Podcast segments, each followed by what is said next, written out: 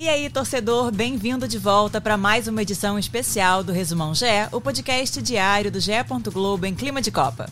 Hoje é quinta-feira, 15 de dezembro de 2022. Eu sou Vitória Azevedo e eu vou te contar tudo o que rolou nesta quarta lá no Catar e aqui no Brasil também. Vem comigo!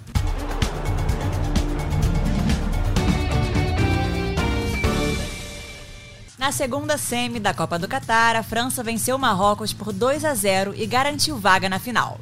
A seleção francesa abriu o placar já aos 4 minutos de jogo com gol marcado por Theo Hernandes. Com um voleio, o lateral balançou a rede na primeira finalização da partida. Foi a quinta finalização do jogador no Catar e o seu primeiro gol. A seleção marroquina tentou reagir e teve boas chances, mas não conseguiu furar a defesa francesa. O segundo tempo foi movimentado, com a França tentando ampliar a vantagem e os marroquinos buscando o empate. Foi só aos 32 minutos que Colomoni aproveitou uma sobra de Mbappé e marcou o segundo gol da partida. Foi o primeiro gol do atacante pela seleção francesa. Os marroquinos não conseguiram reagir e perderam, além da invencibilidade de 10 jogos, a vaga para a final do Mundial.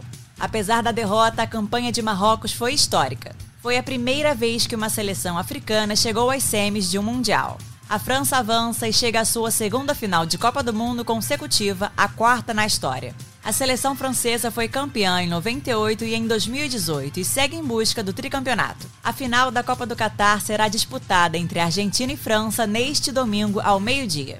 A disputa do terceiro lugar será entre Croácia e Marrocos um dia antes, no mesmo horário.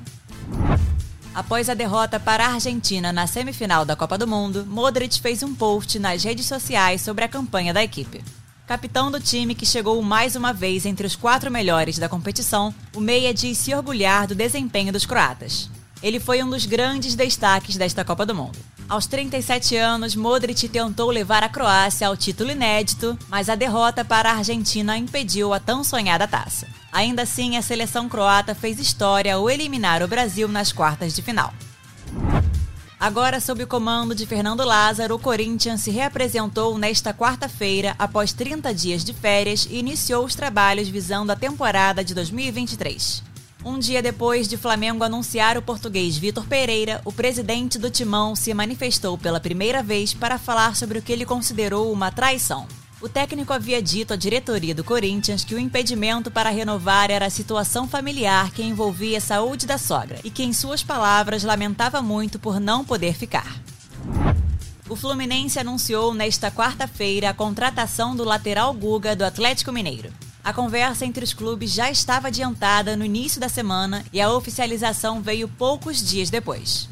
O jogador de 24 anos, primeiro reforço tricolor para 2023, esteve mais cedo nas Laranjeiras para assinar contrato com o clube até dezembro de 2025. O Fluminense adquiriu 50% dos direitos econômicos do jogador.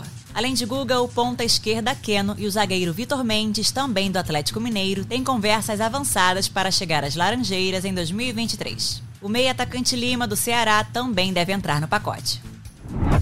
O Vasco dava como certa a contratação de Júnior Urso, mas o meia-campista não assinará com o clube. Após desentendimento sobre detalhes financeiros, a negociação foi encerrada. O clube confirmou a desistência da negociação. Além dele, o Vasco tinha acerto encaminhado com outros dois jogadores: o volante Patrick Deluca e o atacante Pedro Raul. A expectativa é que esses dois atletas assinem os contratos nos próximos dias.